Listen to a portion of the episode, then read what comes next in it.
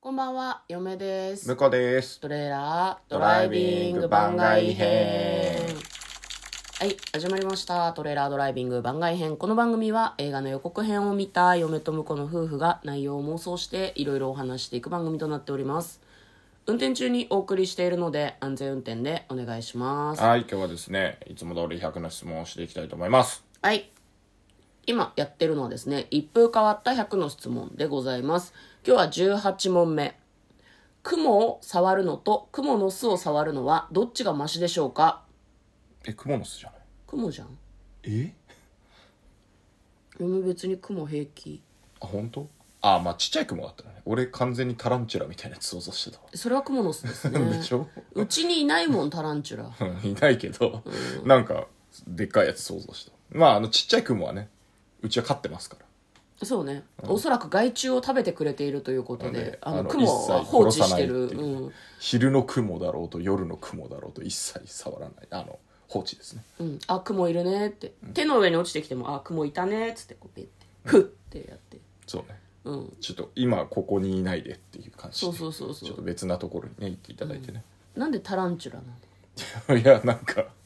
雲イメージするとあいつ出てくんねタランチュうちにいるちっちゃい1センチぐらいの雲しか嫁はなんかあんま想像できラまないけど、あまああれだったらね、うん、雲の巣も見たことないけどね、あんま張ってないよね、なんかいつもタラーって降りてきて「はーい」って言ってこう壁違をうところに張ねっているイメージがありますねあそうだね雲はね、まあ、そっかまあ最近の家だとね大体あの壁紙がね貼ってあってそれがボコボコしてるから別に雲は糸張らずともみたいな感じなのかもね餌を捕食する必要がないという意味ではやはり何か虫がいてそれを十分食べているから虫がいるかまあなんかちょっとしたこう 食べこぼしじゃないけど食べこぼし食ってんのみたいのを食ってる可能性ある想像ですよ、うんあのゴキブリみたいにねえねでゴキブリを雲が食べてくれてるって夢を持ってるんだけどねあいつらよりゴキブリの方がでかくないでも雲はゴキブリを食べるらしいからあそうなんだじゃあそれはぜひ期待したいですねまあ、今見えてるねあのちっちゃいクモたちの親玉がいるのかもねでっかいやつがえ怖くない それは触れないよそれはそれは駆除の必要があるかもしれないまあ、でもいけどつものクモさあれじゃないですか小指の先ぐらいじゃないですか爪,、爪ぐらいのうん爪よりもっとちっちゃいぐらいのうん大きさだから、まあ親指の爪ぐらいのやつがいるかもねそれはセーフだけど、ん多分普段小指の先に止まるぐらいの雲はあれが成人男性みたいなことだと思たうだよの願望 でしょそうであってほしいっていあれだぞ、親玉の雲がいるっていうのも、ただの願望だからな。いや願望で言はうないたら妄想だからいな。やそうそううん。そうそうそれは妄想うんまあ妄想だね、もううん年の瀬に雲のこと考えるのやめようぜ。 まあ、雲、でも雲の巣ベタベタするからな。まあそうねあんまり、まあ、家にはついてないですけど今のところまあ、進んで触りたかないわね、うんはいそれがですね18問目でございました19問目1日に何回困惑しますか最低1回えそんな困惑する困惑することってあるむしろ困惑ね困惑って言われるとなんかいやそんなそんな困ることないけどなと思わないうーん困り惑うでしょ、うーんイライラしたりとかなんか意味不明で笑っちゃうとかはあるけどうん、な何言ってんのこいつみたいなことは、でも一日に何回もないな、そうね、1ヶ月に1回とかかな、まあ、大体予想の範疇だよね、うん、うんまあ、この人ならこう言うよねみたいな感じになってるそうなんだよそねれ一、回困惑したら、うんまあ、あの体制ができるっていうかね、うん予想がつくから、うん、もう一回困惑することは基本的にはないですね嫁はこの間ねあの忘年会に行ってきたんだけどほうほう私がお店予約したのね、うんうんホットペッパーで予約したんだけど、うんなんか焼き鳥が食べられる日本の居酒屋っていう感じのお店を予約したんだけど、うん当日行ってみたら、ベトナム料理の店だったのねなんででな何回もここは焼き鳥が食べられるっていうこのお店ですかって聞いたら店員さんはベトナム人っぽい方で「うんそうです」って言うんだけど、んベトナムのお店の名前がついてんのね、うんで奥側になんかもう一個うん広めの部屋というかうんスペースがあって、はいはいはいそこはねなんか営業中なのにグイーングイーンってなんか工事してんの ね、うん絶対焼き鳥屋工事してて一律でこっちの店で、うんせなんかやってんだなと思ったんだけど、ああ、なるほどね。困惑したそれは困惑する ね。ええー、どこここー、と思こって、こあ、あ、あ、合ってるってなるよね。うんベトナム料理の店やがと思 って。すごい困惑した。もうホットペッパーに言おうかと思ってる。うん全然困惑しすぎて違うんだけて。どそうそう。書いとけよと思って。うん改装してて、一律ベトナム料理屋で接客してますっていうことまなあら。ね、まあまあでも、店側が言ってない可能性あるからね。ホットペッパーに。だからさ、ホットペッパーは悪くないんだけど、そうそう そ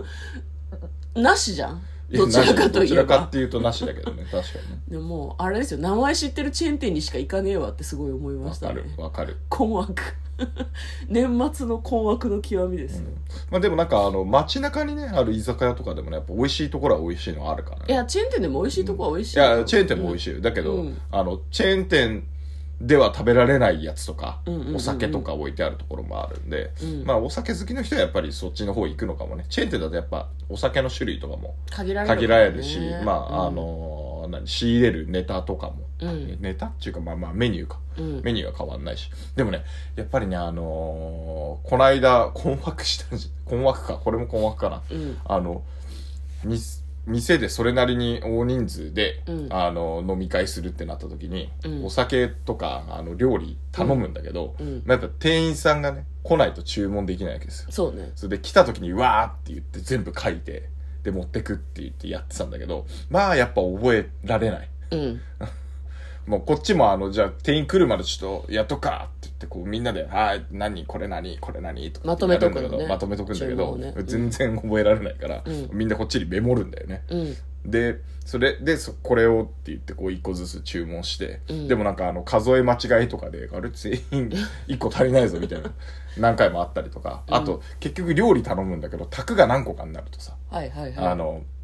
何ここではこれたの食べたい、こっちはこれ食べたいみたいになるじゃん。うんで、全部ちゃんと集計してみると、あの、綺麗に、あの、3択、4択とかね、うん揃ってる時があるんだけど、バラバラに注文すると、うん こういちいち上行ったり下行ったり、あ、こっち、こっち1、こっち1って言って、店員さんが困ってるから、これはね、あの、チェーン店のね、タッチパネルでご自分で選んでくれバカ野郎って思うよね。そうだねうんあのシステムやっぱ大事だなと思って。最近はね結構そのタッチパネルがないお店でも QR コードが発行されてて、うん自分のスマホでなんていうのワンタイムパスワードみたいのが発行されて、自分のスマホで注文できますっていうのあがるね。うんあるあれは便利だよね便利な。んか店員さんに「すいません」と間違いないか「誰がメニュー持ってんの?」とかやらないで、うん各自スマホでこうなんか好きなの頼んで、うんどんどん来るっていうのができるし、数も間違えないから間違いない。で注文したもでのはな全部な一律でんなら、ま、表示そさう、れてなんるなからら間違ってたとしても、うんほら見ろっていうのもね、そう確認できますからね。自分が確実に押しててそこに入っちゃってるから、うんああじゃあこっちの間違いだっていうのは分かるからねまあまあ、